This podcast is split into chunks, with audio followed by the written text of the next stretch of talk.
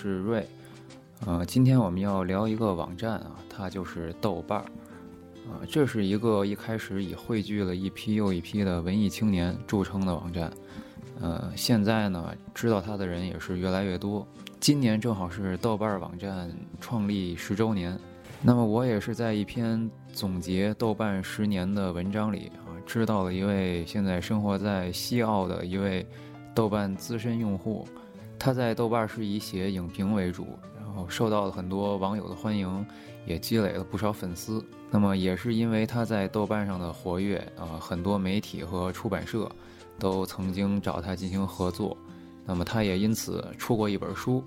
所以我们今天啊，就与身在西澳的这位朋友进行连线，来聊聊他与豆瓣的故事。先请他来跟大家打个招呼。嗯，大家好，我是艾小柯。首先，我想问你一下，就是你现在是在西澳是吧？啊，是的。啊，你那你来澳洲多久了？呃，我是二零一零年来澳来澳洲的，所以到现在应该有四年左右。哦，那来澳洲当时是怎么想到要来澳洲呢？呃，当时主要是工作的原因，有一个工作在悉尼，所以当时就搬过来了。那现在去西澳也是因为工作的原因吗？嗯，是的。因为你呃，那你是从什么时候开始使用豆瓣的呢？开始知道那么一个网站的？嗯，我是从二零零六年夏天开始使用的。零六年是吧？哦。对。当时怎么知道它的？呃，当时是有一个朋友告诉我说，嗯，如果你要是比较喜欢看电影。嗯，你可以去这么一个网网站上看一看，它有一些关于电影方面的评论。嗯，然后另外那个朋友说，如果你要是看过一些电影，你也可以在那个网站上统计一下自己看过的电影。所以我就是这样子开始去使用的，然后使用之后就是。比较喜欢它的界面，因为当时呃零六年的时候，豆瓣好像刚成立一年，对，它就是还是在摸索中，然后那个主体界面就是非常简洁，嗯，对，很很方便使用，所以一直就挺喜欢的。嗯，那么所以你你在豆瓣上主要是呃关注电影这一块是吧？呃，是的，主要是关注电影，然后还有的还有就是看一看自己读过的书。哦，因为我也看过你的写那些影评哈，感觉写的就很好，也很专业的样子，所以就比比较好奇，就是你是有过这方面的背景，还是纯属业余爱好？呃，可以说一开始是纯粹业余爱好，呃，因为我本身也不是呃学文学的，我就是业余爱好，喜欢电影，然后。嗯，看完以后有一些感想就写出来，然后自己写写一写，慢慢就积累了一些。呃，然后但是在二零呃大概是零九年或者是二零一零年那个期间内，呃，因为呃那时候看电影看到了一定程度，然后写影评也写到了一定程度，就是觉得还是希望能够再向这个方方面更专业的发展一些，所以那个时候是在呃旧金山大。呃，旧金山大学去选修了一些电影方面的课，所以你要说我是呃 完全业余，可能我觉得跟大部分的业余影评呃业余影迷相比，我可能往方专业的方面稍微跨了一小步，但是我不是专业电影研究的这个呃这个专专专专业人员。啊，反正就是学学过一些那些课是吧？嗯，对，就上了一两门课，然后主要是因为自己喜欢嘛，你可以买一些嗯这方面的相关书籍来看一看。啊，对。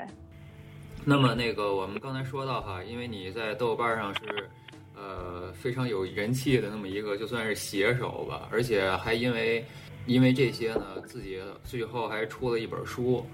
那么我就想问一下，嗯，你是如何？啊，获得这么多人的关注的，因为在上面其实发影评的人很多呀，对吧？你是怎么？是因为你，呃，因为你使用的比较早吗？还是什么原因？嗯，我觉得可能各方面的原因都有一些吧。呃，第一是我想最最开始我印象中是我写了一篇关于嗯电影《飘》，也就是《乱世佳人》的影评。嗯，这篇影评被豆瓣当时它有一个首页的一个机制，就是有一些影评它会推荐到那个就是一开始最初始页面上，所以好像是我记得那一篇影评是让我第一次发现，原来我我你你你写完东西以后还会有别人来看，还会有别人来评论，是我第一次发现。嗯，然后后来你自己写完了就放在那儿，然后豆瓣自动给你推荐了，是吗？啊，对，是的，这个是我第一次发现豆瓣还有这个这个功能。我一开始就是自己写完，当像写日记一样自己放在那。呃，后来呢，再后来是为什么会有人关注呢？是，呃，电影世界是国内的一个电影方面的杂志，它有一个编辑找到了我说，呃，我写的有一两篇影评，他们觉得可以放到呃在在杂志上发表。嗯，所以我就就就同意了，然后从此之后就是一来二去的就有更多方面的这个这个这合作，而且我觉得一方面呢是有一些呃，比如说像豆瓣这个这个网站也好，还有其他电影杂志也好，他们通过他们的呃发表和推荐吧，可能我的影评获得了更多的人的关注。嗯，然后另一方面，我想也确实是呃，因为我当时是居住在美国。呃，有一些新片上映的话，我可能能够在电影院里第一时间看到。而这些影片达到中国的这个这个途径，大部分是因为有盗版，所以那盗版和正片上映肯定有时差。嗯，所以有的时候可能国内一方面的影迷他可能呃也希望能够提前看到一些呃关于影片的介绍和感受，所以可能在这个方面，我在时时间点上比其他的国内的。影迷来说，可能要提前一些。嗯，所以你一开始就是《乱世佳人》那篇，最先受到关注的那一篇是什么时候写的？啊，哎呦，这个印象还真不深了。可能要么是，可能是二零零六或者二零零七年的时候，也就是我在使用豆瓣也是很初期。对。那是初期那这个，因为我我现在才发现，现在我正在看这个网页，才发现这个豆瓣，你你有多少的这个关注者是看不到的，所以你能不能给我证实一下，你现在有多少人在关注你？呃，大概是九万多人吧。哦，九万多，就是你使用豆瓣这么长时间，而且又有这么多人关注，相信跟这些网友之间肯定有不少互动，是吧？那呃，那你有没有什么比较印象深刻的事儿？嗯，我觉得呃，跟网友之间互动呢，呃，其实虽然说 关注的人数多，但是互动起来其实，嗯，就是那么一些小团体，而且这这这些在网上认识的朋友是。嗯，比较长期以来一直有有有互动的。嗯，其实相比较而言呢，我觉得在读书方面，我的跟网友的互动更多一些，和影评方面的互动其实没有那么的多。哦。嗯，这个是因为我觉得，可能爱爱读书的人都比较相对来说，他也会比较喜欢写作，所以在写东西啊和发表感想方面都有一些心得。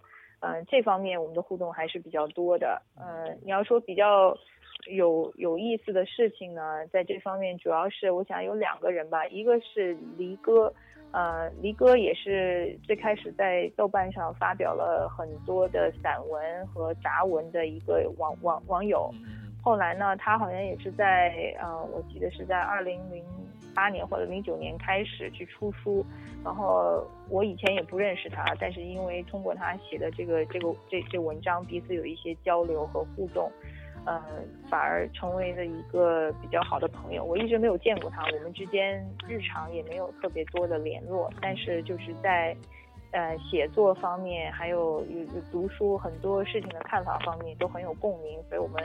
嗯，时不时的，有的时候也会有交流。然后，当我在出版我的第一本书的时候，嗯，我还邀请他为我的书写了一个序。嗯，嗯，所以这是比较有意思的一件事情。呃，另外呢，就是，呃，我还因为，呃，写作或者说是，嗯，呃，因为我我我我我的写作是比较杂的，我除了写影评，我还会写很多读书方面的评论，还有一些旅游或者我看画有画展，可能对一些艺术家和画之间的评论也有一些。嗯，然后因为这个呢，认识了在法国的一个朋友。呃，他也对艺术，他也是呃写他他在在他也是写散文，然后对艺术方面也很有心得。我们之间通过在交流以后，我零三年的时候，呃呃，二零一一三年的时候，然后去了一趟法国，然后还住到他们家去。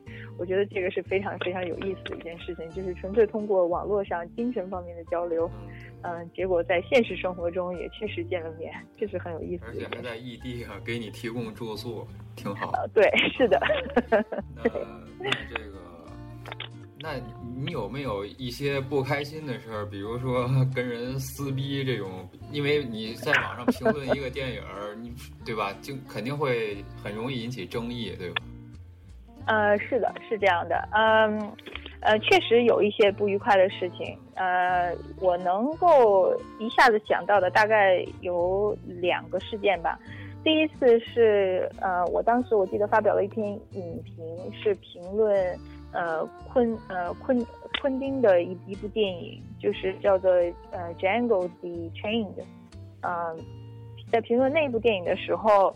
我当时呃写的评论是，我觉得这不是昆汀最好的一部作品，他在其中方面，比如说摄影啊各方，啊还有其他的方面，我觉得他并没有达到他自己最好的呃最高的水准，嗯，这就是一个个人的意意意见嘛，我也不是一个什么专家或者怎么样的，但是呢，就会有一些网友上来发表不同意见。嗯，那我觉得发表不同意见就事论事，其实也是挺好的，因为大家能够通过对不同见解和方面的交流，都意识到自己以前没有注意到的方面，然后在这个时候是呃，在争论中和交流中才会有有更多的进步，能够更开阔自己的眼界。嗯，嗯，但是呢，我发现有一些网友呢，他们所关注的并不。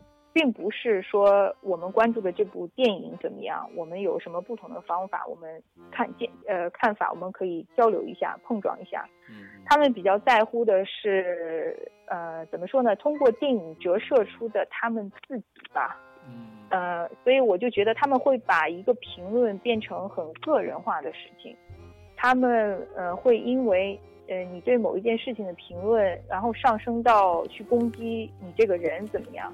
然后这个是我非常不喜欢的一件事情，因为，呃，我看电影就是我对电影感兴趣，我对 别的人这个你对电影有什么不同的看法？你背后的这个人，说实话，我是一点不感兴趣。所以，如果有一个人他想过来，不是交流电影，而是想攻击我个人，那我就觉得很没很很没意思。然后呢，呃，这是第一次事件。然后另外还有 还有还有一次呢，是有一个网友比较，这个人可能精神有问题，我觉得，他呢是在嗯我的很多很多很多篇影评下面都发表一些个人攻击的言论。然后我看到这种言论呢，我的处理方法是，我马上就把它删除，我也不会去回应。因为我觉得这对于我来说是一件非常浪费时间的一件事情，我觉得没有什么意义，我也不会去看，我就直接删删除。然后他就很生气，他会说：“那个，你如果你如果呃再删，或者说你如果不回应，我就怎么怎么样。”然后我就一直不理他，他就好像把我这么多年，我好像在豆瓣上，我想有三百多篇评论吧，他就是每一篇下面就是按照顺序，一天大概。找出十篇来，下面发表一些谩谩骂的言论，然后我就一天结束以后把这十篇全部都删除，然后第二天他再继续，你就感觉他就是按照我的那个评论的有有有 list，然后一个一个在下面弄，这样子大概我想持续了有一个礼拜吧，然后就是终于他就不发了，因为他可能最后终于意识到，他无论怎么样。我也不会回应，我也不会去去评论他，所以我也我根本也也不会说这件事情。所以我我的我现在的态度对待这种事情的态度就是，呃，我没有那么多的时间去处理这些我认为是非常的，呃，很很低级的一件事情，也没有任何的意义。那我很好奇的一件事儿就是，你像人气比较高的，在豆瓣上，那个豆瓣会跟你联系进行一些合作什么之类的东西？呃，基本上是没有，因为呃，就是在豆瓣很早期的时候，我确实帮豆瓣做过一件事情，就是他们当时需要人，呃，为他们呃撰写电影简介。哦。呃，就是你现在看到一个电影条目下面，它都有一些内容的简介。然后我当时是给他大概写写了有一年或两年时间的电影简介吧。其实现在很多那个时间段下面那个电影的简介，很多全都是我写的。然后呃，对，这是我跟他们合作过的唯一的一件事情。后来这个工作比较忙了，我就说我就不想再再再再再再再去写简介了。后来也就没有继续。对，除此之外，我觉得我就是他们的一个一个用很普通的一个一个呃一一个用用户。对，然后所谓的这么多人的关注，这这也是其他网友的行为，跟豆瓣这个网站本身没有什么关联。那么还有一件事儿，就是你现在也应该能看见啊，很因为也有很多就是，呃，比较有声望的这种豆瓣上的那些影评人吧，他们其实是在拿钱写影评的，所以有没有这种任何的这种电影方面的公司啊、发行方啊，会跟你谈这个事儿？呃，有啊，经常有啊。我可能每每每个礼拜，我不一定每个礼拜吧，经常每个月可能都能够收到一些有邀 请。对，是的，呃，但是别人的每个人呢都有自己的生生命的处境和个人选择，所以对别人的选择我不去评论。我只是说从我个人而言呢，我我我一般不会接接接这种这这邀请。我觉得有两方面原因吧，哎，其实也其实最主要的就是一方面原因。我觉得，因为我在生活上，呃，首先我生活在在在澳洲，嗯，不管我在国内，我去收一个什么样的价格，我去为他们进行服务，你把它人民币转换成澳元，对于我来说是不值一提的。哎，那 我听你这意思，好像他们给的也不多，是吗？呃，不多。一般来说，我觉得这种他们会，他们是这样子，他们会先来找你，问你对他们感不感兴趣，然后呢，他后来再让你出一个价码。呃，我以前有些呢，我就直接说我不感兴趣，然后有些呢，有的时候我就觉得啊，如果这个有有点感兴趣，那我我就会出一个非常高的价格，他们就不再来找我了。就这样这样也挺好的。那有没有就是说，比如说他肯定是想让你捧一部电影，对吧？那，嗯，如果这部电影正好你也喜欢，那你会不会接呢？嗯，一一般来说来找我的都是国内的一些发行商和广告公司。目前为止，我还真没有。对对，可以这么说。我而且我我很少评论就是大陆的电影，因为毕竟。呃，大陆电影出来的时候，嗯，有一个时差嘛，你在国外看它肯定是有时差。然后另外另一方面呢，就是真的是好的电影，我觉得值得你花时间跟花屏幕仔细分析的，真是不多。嗯，好，那么下面一个问题哈，就是现在豆瓣呢发展了这么长时间，我们也可以感觉到它的这这个用户是越来越多，而且它。好像是，好像大家都那么认为，他这个圈子不再是像以前这么一个相对比较小众的一个圈子，它变得越来越大众化了。嗯，那你现在会感觉上面的氛围跟以前不一样，会让你觉得有点不适应的地方？呃，确实是跟以前不一样了，但是至于适不适应呢？我觉得，嗯，我觉得这还是看个人吧。从我个人的角度而言，主要是你对它有一个态度的问题。因为我对豆瓣的使用呢，一直是属于，嗯，它就是一个我在上面来统计我自己看过的电影跟书，然后我有一些影评或者书评，我一些感想，我就放到这个网络上面。因为我对它的态度一直是很统一的，就是，嗯，我并不是。通过这个网站去寻求关注或者寻求一些新的朋友，我觉得这件事情是比较自然而然发生的。就是我本身对他没有一个很高的期望值，所以那后来发生的这些事情，嗯，当然是令我很很很很高兴，我也觉得很很骄傲，很好的一件事情。但是如果它不发生，那我我也并不觉得很失望，所以，所以我我我对他本身的这个这个这个这个这个这个怎么说呢？就是呃有有诉求，并不是不是通过他来交朋友，我只是作为一个我日常来来统计我看过的书跟电影的这么一个统计工具，嗯嗯这样子的这这网站，所以我个人个人来说，我确实感受到它的氛围在变化。嗯，以前确实没有那么多的很密集的，呃，就是兴趣啊、感受都相同的一个一个一个朋友圈子。但是，我觉得对于网站而言，它毕竟也要去生存，它也要发展，这是也是一个很自然而然的事情。嗯，所以，我本人来说，倒也没有什么太多不满意的地方。嗯，另外呢，我是觉得豆瓣它毕竟有一个功能，就是你在主页上所看到的广播呀，所看到的一些信息，取决于你关注的人。嗯，如果你不喜不喜欢一些人说的话，你不希望看到一些信息，那么你可以取消对这些人的这关注，你你你不去关注这些碎片化的信息，那这些信息自然也就不会出现在你面前。嗯。所以我觉得这也是跟网友个人的选择有关系，因为我我我比较现在在嗯豆瓣上比较讨厌看见的一件事情，就是有一些人经常会嗯，就是拿自己生活中一些很没趣、很不值一提的事情在这上面说，他就在广播里会说一些非常琐碎的，只有他自己会关注，对别人来说没有任何意义的一些事情。嗯，他也会有的时候会说，哎，又有多少人来关注我了，或者有什么人取消关注我了，怎么怎么样怎样？我看到这些言论，我就觉得这个很很很令人讨厌，我就不关注这个人了。那我以后就不会看到这些了，就是很简单的一件事情。其实，那这个对，那那这个豆瓣这么长时间，那你现在使用豆瓣的频率跟以前有没有区别？还是像以前一样？还是？嗯，差不多吧，我觉得。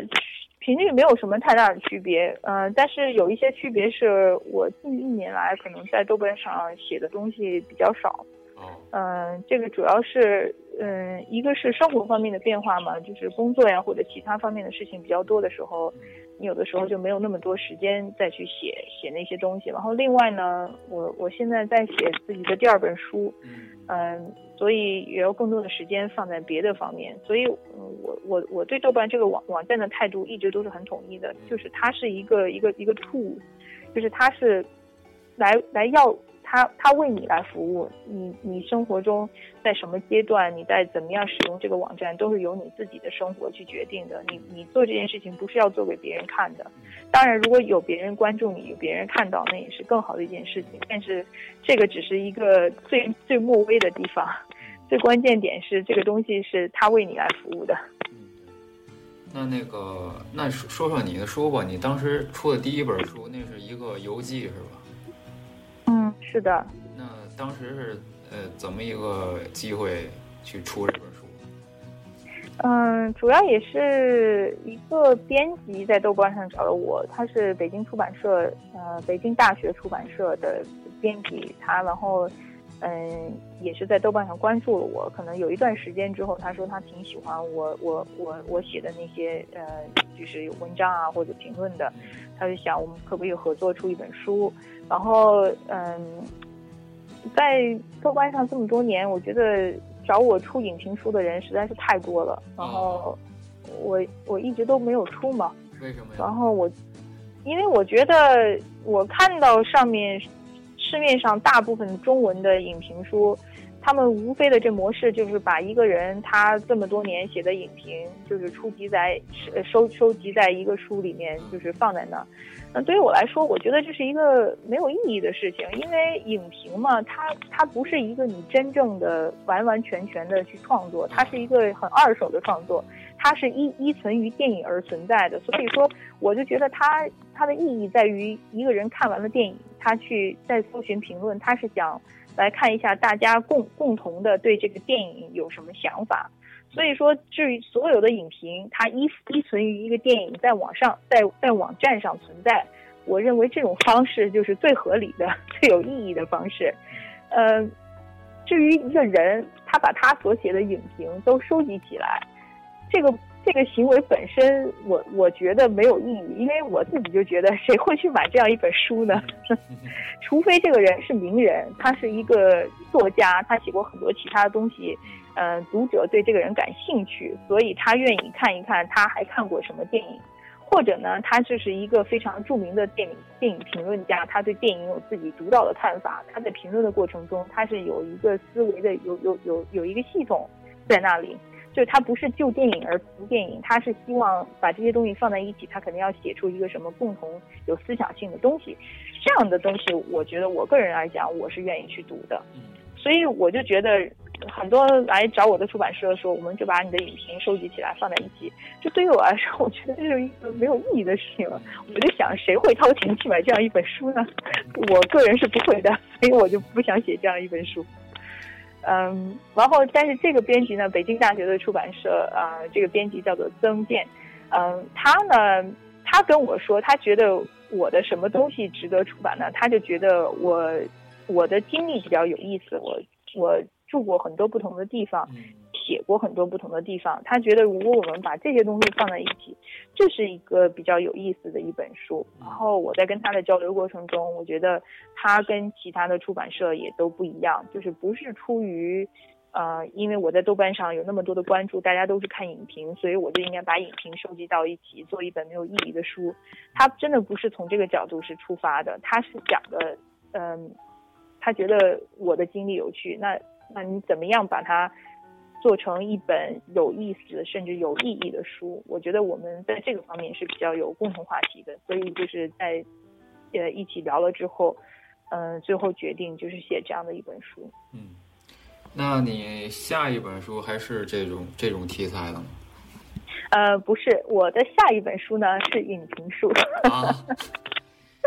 呃，这个下一本书呢，也是呃，是跟山东画报出版社来合作的。然后这个呃出版社的编辑呢，呃，怎么说，就是经过这么多年，这么多人找我写影评，呃，最最最终终于找到了一个出版社。这位编辑，我们的想法是一样的，就是我们都不要出一本简单的把影一些单一的影评合到一一起的书，我们要写出一本。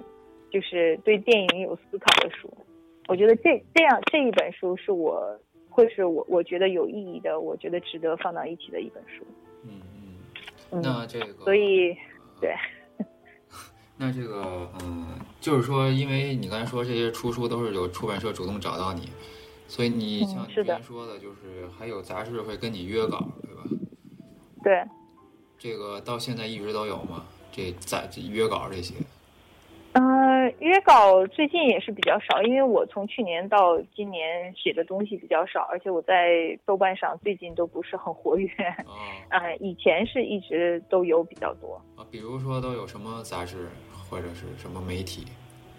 呃，大部分一部分就是电影之类的这个这个杂志，然后呢，另外是有一些旅游之类的，嗯，就是有有杂志，摄影类的杂志。还有一些就是散文性的，嗯，那这个行，你刚才说到了你住过很多地方，对吧？所以，嗯，会出一本游记，那就来谈谈你刚才提到你在美国住过，然后现在又在澳洲，那你就评价一下澳洲呗，跟其他国家的不同之类的，你觉得澳洲怎么样，在这边生活工作？呃，澳大利亚，我觉得总体而言我还是挺喜欢的。嗯，尤其是，嗯，我觉得搬到西澳来以后，我对对 Perth 这个小城市我非常喜欢。哦，你觉得比悉尼更喜欢？呃，是的。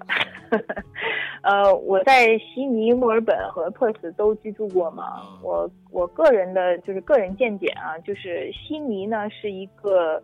呃，交就一个区和一个区之间差异非常大的一个一个一个一个这个这这城市，如果你住在一个非常风景优美、嗯节奏比较慢的区，那你对悉尼的感受和你住在其他一个就是嗯较内陆，风景不是很优美，同时人人种比较杂的这个区，你的个人感受是很不一样的。呃，所以呢，我个人是觉得悉尼可能对于我来说还是太太繁华一些了，尤其这两年，悉尼的人口越来越多，然后城市建设就是你可以感受到一个区之间整个这个楼与楼之间的距离也越来越密。嗯，我觉得悉尼呢是更接近像亚洲的大城市的这么这样这样感觉的一个城市。那对于我来说呢，我我更喜欢呃人口少一些、更安静、更安静一些的小城市。所以呢，我在悉尼、跟墨尔本和珀斯居住过以后，对于我来说，对对。像珀斯更更满足，我认为的城市应该是什么样子的这么一个一个这个呃大概的看看法吧。所以你在小城市，你不会觉得无聊、寂寞之类的？呃，不会，因为嗯，你要知道，我个人的业余爱好是看看书、看看电影、写写一写写一写东西。呃，一个繁华的地方其实是很很吵闹的，其实更不容易做这些事情。那那你觉得澳洲跟美国的区别大吗？呃，澳洲跟美国区别还是很大的。我觉得总体而言，澳洲在科学技术和思维方式、各种心心态上面，比美国大概的落后要落后十到十五年。嗯嗯。但是另一方面呢，澳洲的社会体制而言，它的贫富差距比较小，嗯，它不会像美国，就是嗯，有一些非常非常很严重的社会问题，还有有安全问题，像枪支管理这些，澳洲都没有这些问题，所以从这个角度而言呢，澳洲又是比美国，呃，更。更接近、更自然，就是更安全、更更更舒适的一个一个地方。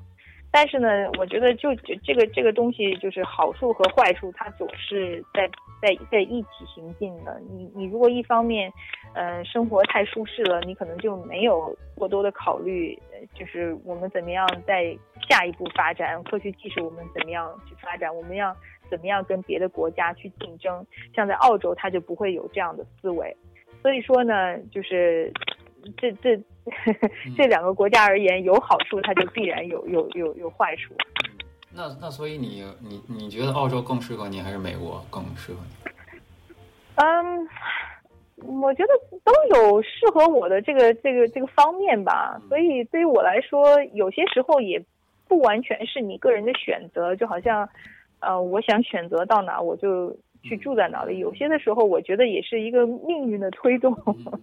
像我在你要说十年前，我是完全不会想到我还有可能到澳大利亚来。